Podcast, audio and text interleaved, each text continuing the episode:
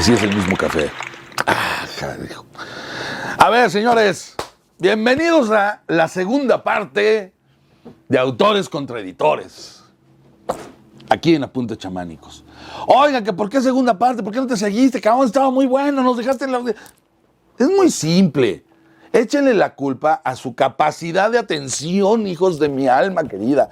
Ya no ven videos de más de 25. De por sí mis videos no los ven porque duran 20 minutos. Ahora, les hago un video explicando todo esto de una hora, me van a mandar al carajo. A menos de que sea en vivo y eso es otra cosa porque en el en vivo está echando desmadre con la gente. Pero bueno, cuando lleguemos a mil suscriptores, ¿sabes qué, Rojo? Cuando lleguemos a mil suscriptores, aparte de hacer la- la rifa o la trivia o esto que vamos a hacer, vamos a hacer un en vivo, cabrón, donde contestemos todas las preguntas de esta bola de cuates y bellas damiselas y, bueno. Pero nos quedamos en, ¿qué fregados pasó? Ah, platicábamos un poco de cómo han sido las editoriales y, y habíamos llegado a la conclusión de que hasta finales de los ochentas, este era un negocio. No se quejaban. Tampoco los autores mexicanos hicieron nada para combatir. Estaban muy cómodos cobrando cada semana su lana y el editor que corría el riesgo. Aguas, esto es bien importante. O sea, los autores estaban muy cómodos cobrando.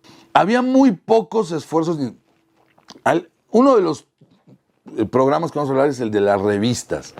Y una de las razones por las que en México no se continuó o no hubo una tradición de historieta o los historietistas no tuvieron el oficio, los, los de la nueva generación a partir de los 90 no tendrían el oficio del historietista, tuvo mucho que ver porque no encontraron lugares donde publicar.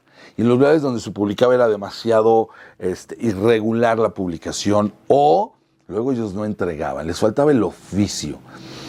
Faltó mucho el oficio de historietista en esta nueva generación, pero eso es otro tema. Aquí la pregunta es, ¿en qué momento se empezó a satanizar a los editores?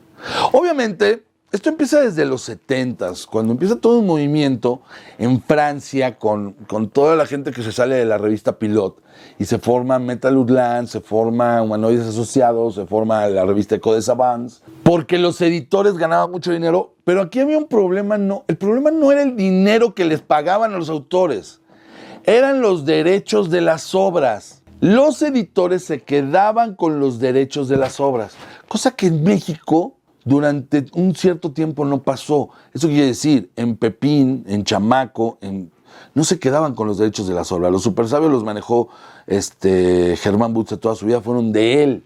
La familia Burrón fue de Gabriel Vargas, también sí que se la regresó en 1978 y empezó a publicarla él con su esposa en la editorial GIG. Abel Quesada tenía los derechos de los Tarzanes o de la Mula Maicera. Bismarck Mier tenía los derechos de, de los Pochos. O sea, los autores eran dueños de su obra. Lo que pasa es que ellos no lo veían como una obra autoral, eran pocos quienes lo veían así. Llegan las editoriales y para evitar que un dibujante fuera con los mismos cartones a venderlos a otra editorial, empezaron a quedarse con los originales, cosa que permitieron los autores.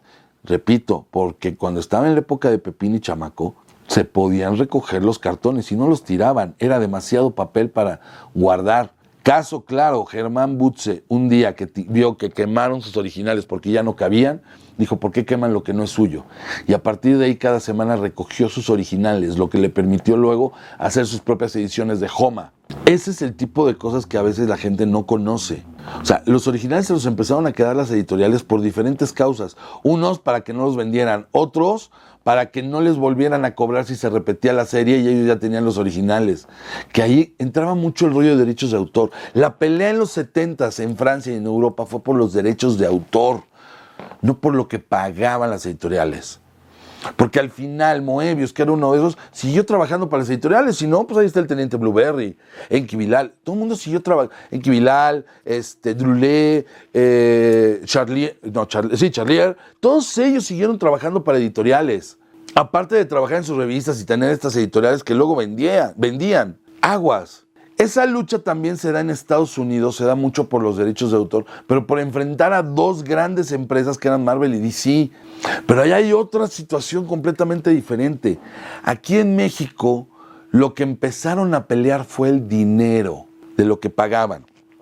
Porque nuestra idea socialista El dueño de una empresa tenía que distribuir todo el dinero con sus trabajadores. Sin el dibujante no había historieta. Sí, tenían razón. El problema es que el que tomaba el riesgo era el editor. Y eso era muy claro. Y una historieta que vendía bien, era una historieta a la que se le pagaba bien al autor porque no querías perder al dibujante una historieta que te está dejando dinero. Y eso te lo dice cualquier autor. Lo que pasa es que en los ochentas cuando empiezan a bajar las ventas por varias razones, el costo de la página empieza a bajar y es ahí donde se enojan muchos, muchos dibujantes. Pero aquí hay dos casos. Hay las asociaciones de dibujantes que nunca funcionaron y ahorita voy a explicar por qué. Y gente que inventó muchos mitos en este negocio. Sí, yo lo mencionaba en el capítulo pasado. Había un cómic en ese entonces que se llamaba Carmatrón. Su autor, Oscar González Loyo, lo realizaba. Y hay que reconocer que durante los primeros, fue un, cómic que duró 298 números. Y hay que reconocerle que durante los primeros 100 números, la revista era una revista de aventuras, muy de la época, muy del tono de lo que se compraba en los 80s y que funcionaba. Tenía robots, tenía cosas del espacio, funcionaba. Vendía 35 mil ejemplares que venían mucho de la fama del dibujante, de este dibujante que había hecho antes Parchís. Cuando se deja de vender la revista, porque se dejó de vender, no hay otra razón, ningún editor se va a pelear con su dinero. Cuando la revista se deja de vender, los puestos de periódico la dejan de pedir porque la gente, porque tenían que devolverla. Oscar va hace sus novelas gráficas, empieza a sacar en álbum europeo. Era un poco avanzado en su época y eso sí se le reconoce, trató de hacer cosas diferentes en su momento. Desafortunadamente el mercado mexicano no estaba listo para eso y acusó a Intermex, a la distribuidora, de que lo bloquearon. Y entonces ahí habló de los editores que lo engañaron. Su papá era director de arte y funcionaba como editor. Entonces, en una época que trabajó en Editor Mex y trabajó en Egea, su papá asignaba quién dibujaba qué cosa. Entonces también, hablar mal de los editores pues es como escupir para arriba, ¿no? O del pan que le lleva a la mesa mucho tiempo. Pero en realidad fue que su revista se dejó de vender. Pero él fue uno de los grandes promotores de que los editores le habían robado. Nunca le robaron.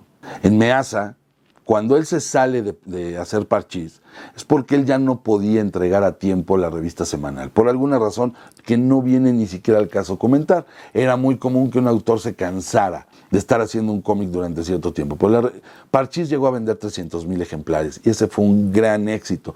Cuando dejó de vender o, o bajaron las ventas por esta intermitencia en su salida, se dejó de hacer. Este era un negocio el promedio de lo que dura una revista en México es de 5 a 7 años, aun cuando sea medianamente exitosa. Porque es lo que el público o la generación que la consume la va a adquirir. La nueva generación no viene. Por eso Disney cada 7 años relanza sus películas. Es lo que se calcula la llegada de una nueva generación o el agotamiento de una generación en marketing. Eso pasaba en México. Véanlo bien, cada 5 o 7 años hay fenómenos, el caso de Chanok, el caso de Lágrimas y Risas, el caso de Memín Pinguín, pero inclusive Memín Pinguín, su historia completa de 366 números, en realidad dura alrededor de 6 años y se vuelve a repetir para agarrar a nuevas generaciones. El caso de Chanok son aventuras que empezaban y terminaban y era algo que hablaba de fútbol y que tocaba ciertos temas que a la gente le gustaban y que iban pasando de padre a hijo. Eran pocas de las, historietas que, tenían esa característica. Por eso hay, tan pocos casos. Fantomas es lo mismo. Pasaban de padre a hijo. Entonces, esa tradición se rompe en los noventas y se acusa a los editores de que le robaban a los autores. No es cierto. Simplemente a menor ingreso tenían que distribuir el dinero de otra manera. Si vendías un millón de ejemplares y empezaste a vender 500, tienes que pagarlo de 500. Si toda te aguanta pagar los mismos costos, los puedes seguir pagando, pero si no, tienes que ir reduciendo costos. ¿No le gusta a los dibujantes? Señores, esto es un negocio. Y los autores cuando vieron esto, en vez de moverse, no lo hicieron. Hubo asociaciones que se supone iban a defender a los autores. Al principio, el principio de todo, la asociación de dibujantes que formaron este, Valdiosera y formó José G. Cruz. El problema con, con los historietistas en México es que eran más bohemios que, que, prácticos. Entonces lo que se juntaban eran para la bohemia. Y es la verdad. Eran unas fiestas de bueno, de, de, órdago, que todavía son recordadas las fiestas. Se hablaba de que había dibujantes que cerraban cabarets con el dinero que ganaban. Pero bueno, Luego surgen los Tlacuilos. Los Tlacuilos fueron una asociación donde empezaron a dar premios de historieta. La trataron de hacer más seria. De hecho, llegaron a organizar una exposición en Bellas Artes. La única exposición de historieta que se ha hecho en Bellas Artes. Se hizo a través de los Tlacuilos, con Rolando se me está olvidando ahorita el nombre, pero bueno, todavía está vivo el señor y sigue muy en, pro de la historieta, la verdad. Está, prometo que me voy a acordar, o si no, pónganlo aquí en los comentarios.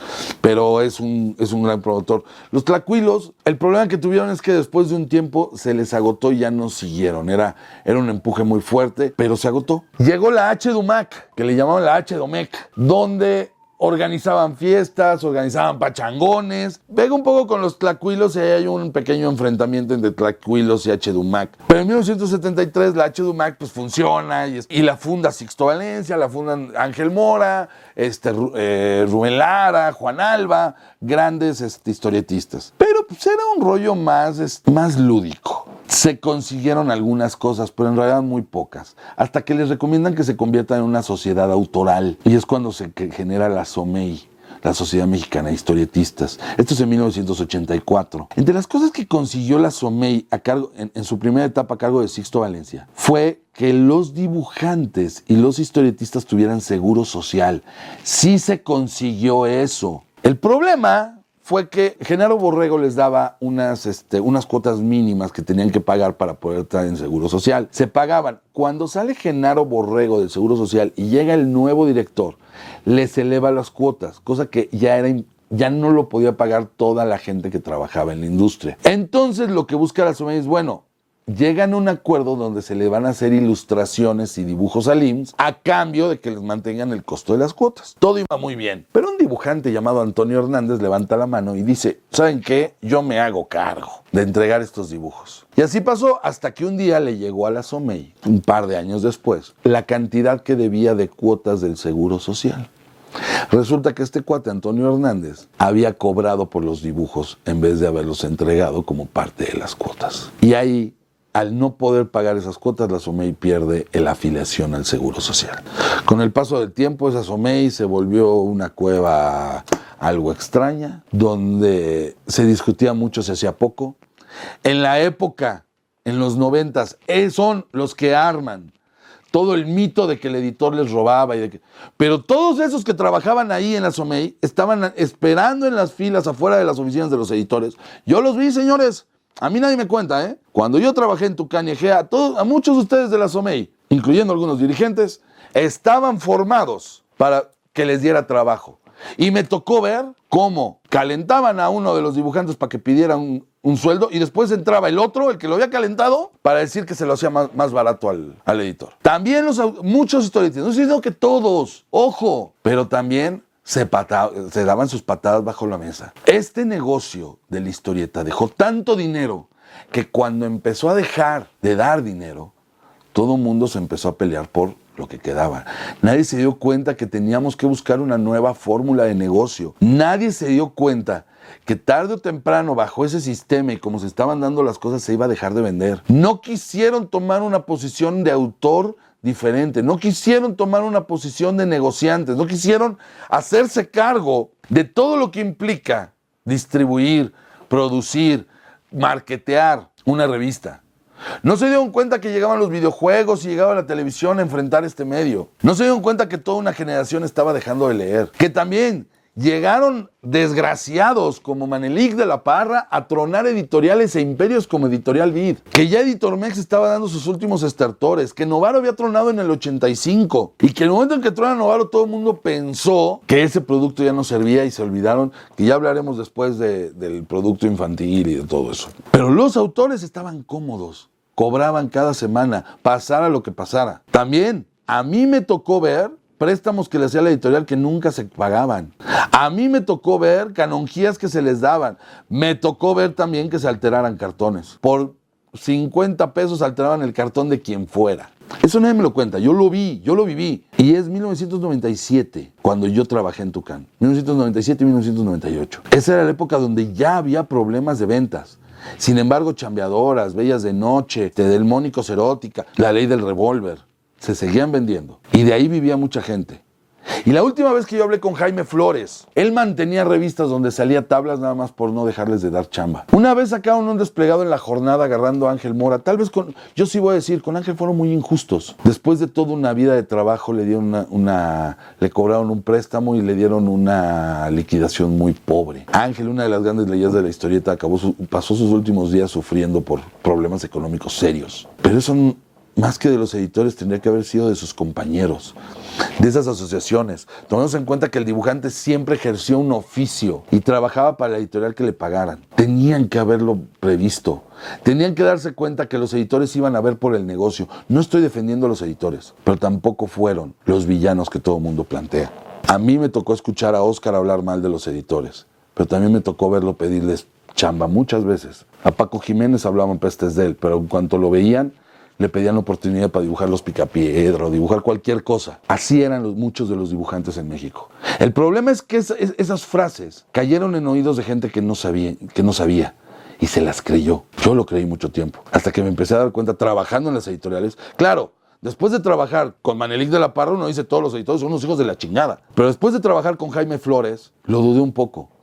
Jaime no era mala persona, era duro y veía el negocio, pero me tocó su hermano, Germán era más difícil, mucho más duro. Y no se habla de Rafael o, de, o, de, Pablo. Pero a Jaime me tocó verlo ser muy humano con los dibujantes.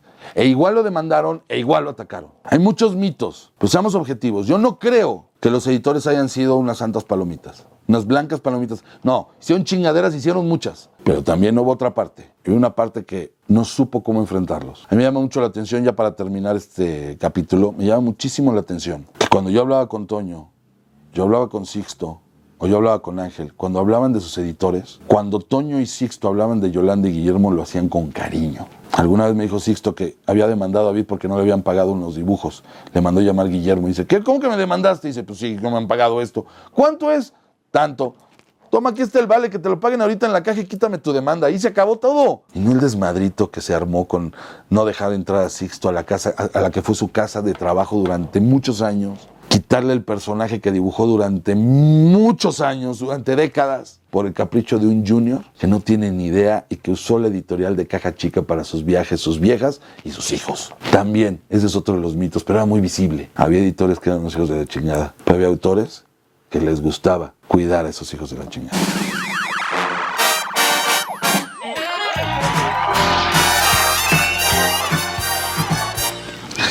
Bueno, Señores, las recomendaciones del Gantús. La verdad voy a recomendar autores mexicanos de esta época para que ustedes sepan un poco de, quién, de qué estoy hablando. El primero, el primero, el primero, Toño Gutiérrez. El señor Don Antonio Gutiérrez, uno de los más grandes dibujantes que ha tenido este país, una bellísima persona que realizó obras como Don Proverbio, que realizó trabajos como Lágrimas y Risas durante muchísimo tiempo, biografías selectas. En serio, por favor, busquen el trabajo de Toño. Yo alguna vez subí un manual de cómo hacer historieta que había hecho Toño Gutiérrez. Ha de estar todavía en la red. Vean su trabajo e inspírense en este, porque en serio fue uno de los grandes creadores mexicanos. Mi entrañable Sixto. Sixto Valencia, sí, lo voy a mencionar. ¿Y por qué? Porque simplemente me tocó convivir mucho con él y aprender. Sixto fue la historieta. Él la vivía, era bohemio, era trabajador, tuvo un estudio, toda su vida se la pasó dibujando. Hasta el último día en que yo tuve la oportunidad de convivir con él, estaba dibujando. Milagros de Cristo, obviamente Memín Pinguín, busquen Balam en Destinos Opuestos, busquen hasta las historietas del Doctor Simi. Por ahí hay un libro, yo un día voy a tener que hacer algo con ese libro que hicimos para el gobierno de Hidalgo con la biografía de Sixto, igual un día vamos a tener que regalar el PDF o algo para que la gente lo lea y nomás dejen que acabe los derechos de Hidalgo y yo subo ese PDF o a ver qué hacemos para que lean la, la vida de Sixto. Muy interesante, muy muy diferente. Ángel Mora, Chanok, eh, no nomás fue de Chanok, fíjense que también trabajó con los Vigil, grandes editores, por ejemplo, se me olvidó y ahorita los voy a mencionar. Grandes editores mexicanos, Mendizábal, que hizo a Rius, que gracias a él existen los agachados y, existen los libros de Rius, y los Vigil, que manejaron el payo. Ángel Mora dibujó el payo en un principio, dibujó Chanok. Alma Grande también lo dibujó Ángel Mora en sus principios. Todos esos personajes fueron diseños de Ángel. Ángel Mora, uno de los grandes, grandes este, creadores. Vean su trabajo, chequen Chanok, chequen México, Historia de un Pueblo. La verdad, un maestro, un maestro. Butze. Definitivamente tienen que buscar el trabajo de Germán Butze. Ahora tienen más fácil. Hay un libro llamado Los Super Sabios, donde viene la vida de Butze y la historia de los Super Sabios. ¿Quién lo hizo? Mua. O sea, sé yo. Y quedó bien chipocles. Y este, además está agotado. Ya la segunda edición se medio agotó, quedan algunos números que ahorita se van a empezar a distribuir en Sanborns. Pero los super sabios, busquen ese libro, exíjanlo y a ver si sacamos una tercera edición. Gabriel Vargas. El señor Gabriel Vargas, que a mí en lo personal, más que la familia Burrón, amo los super locos de Gabriel Vargas. Gilemón Metralle, Bomba, Caledonia, donde sale el buen Caperuso. Amo esa historieta donde realmente, donde Vargas se ponía a ser un, un disruptor del orden con su personaje Gilemón Metrallas. No se lo pierdan. A mí uno de los personajes que me gusta. Y si van a leer La familia Burrón, no se fijen en los Burrón. Algún día hablaré de ellos y de su fuerte carga conservadora. Fíjense en los personajes secundarios. Una belleza. Una belleza. Los personajes secundarios es donde realmente está la maestría de Gabriel Vargas. Eh, voy a mencionar dos de pilón. Que por favor chequen su trabajo. A mí en lo particular me encanta. Es más, tres. Les voy a dar tres de pilón. Tengan tres de pilón. Bola de cubates y bellas damiselas. Araiza, Rafael Araiza, no sé cómo describir a este dibujante. Era un genio, dibujaba grotescas, raras. La verdad, Rafael es maestro. Por favor, si pueden, tienen la oportunidad de verlo, chéquenlo, chéquenlo. Maravilloso. Bismarck Mier, el creador de Pocaluz y Huele de Noche, uno de los que inspiraron a Tintán este, para hacer el personaje del Pachuco. Bellísimo, muy divertido, difícil de encontrar. Ese sí tengo que decir que les va a costar trabajo encontrar trabajo, este, su obra pero búsquenlo porque también hizo animación. Y para terminar, chequen las historietas de Abel Quesada. El señor era tan bueno. Alguna vez regalamos en Festo una historieta que salió en Pinocho de la labor del historietista, realmente muy divertida. Yo espero que esté. Pero hay mucho trabajo de Abel Quesada en, en la red. Chequenlo, les va a gustar. Señores, estos fueron apuntes chamánicos. Nos vemos la semana que entra. Cuídense, escriban, suscríbanse. Llegamos a los mil suscriptores, regalamos el print de Neil Adams firmado, el print de Raya Good firmado y hacemos un en vivo. ¿Verdad, Rojo? Sí. Eso es todo. ¡Ahí nos!